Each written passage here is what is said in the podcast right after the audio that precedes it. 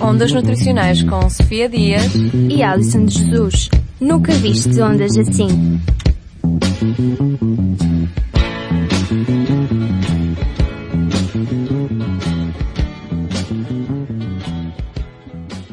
O programa sobre hoje é sobre a anemia. E então o que é a anemia? Segundo a Organização Mundial de Saúde, a anemia é uma condição na qual o número de glóbulos vermelhos e, consequentemente, a concentração de hemoglobina no sangue diminui para valores inferiores ao normais, ocorrendo uma diminuição da capacidade de transporte de oxigênio e fazendo com que este seja insuficiente para atender às necessidades fisiológicas que variam por idade, sexo, altura, pelo tabagismo e o estado de gravidez.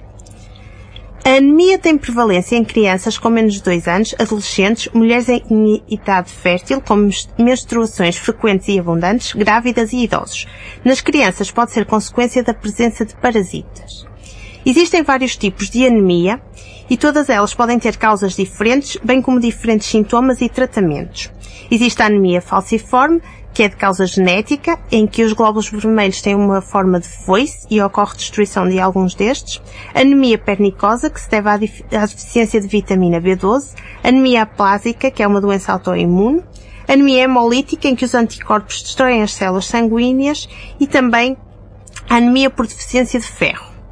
Este tipo de anemia é o tipo de anemia mais comum em todo o mundo e afeta cerca de 2 bilhões de pessoas, mais de 30% da população mundial, tanto em países em desenvolvimento como em países industrializados. As causas deste tipo de anemia, tal como o nome indica, é deficiência de ferro.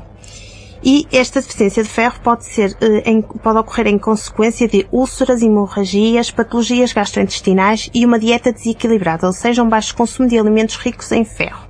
Pode também ser eh, causada pela deficiência em vitamina 6, E, B12, A e C, que vão ter influência ao nível de, eh, no nível de hemoglobina no organismo e podem indiretamente criar a deficiência em ferro. Os sintomas são a fadiga, a fraqueza, as tonturas, a dispneia e as alterações comportamentais, como a apatia, irritabilidade e hiperatividade.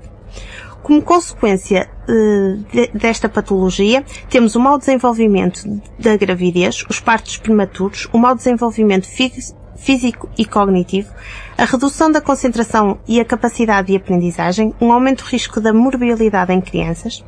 Pode também ter como consequência uma redução da capacidade de trabalho e do desempenho e pode contribuir para cerca de 20% das mortes maternas, bem como distúrbios do sono e psicológicos e um estado de imunidade diminuído.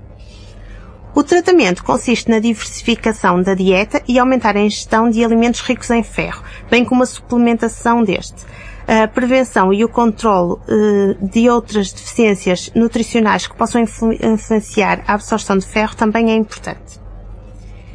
E em quais alimentos é que podemos encontrar um, o ferro?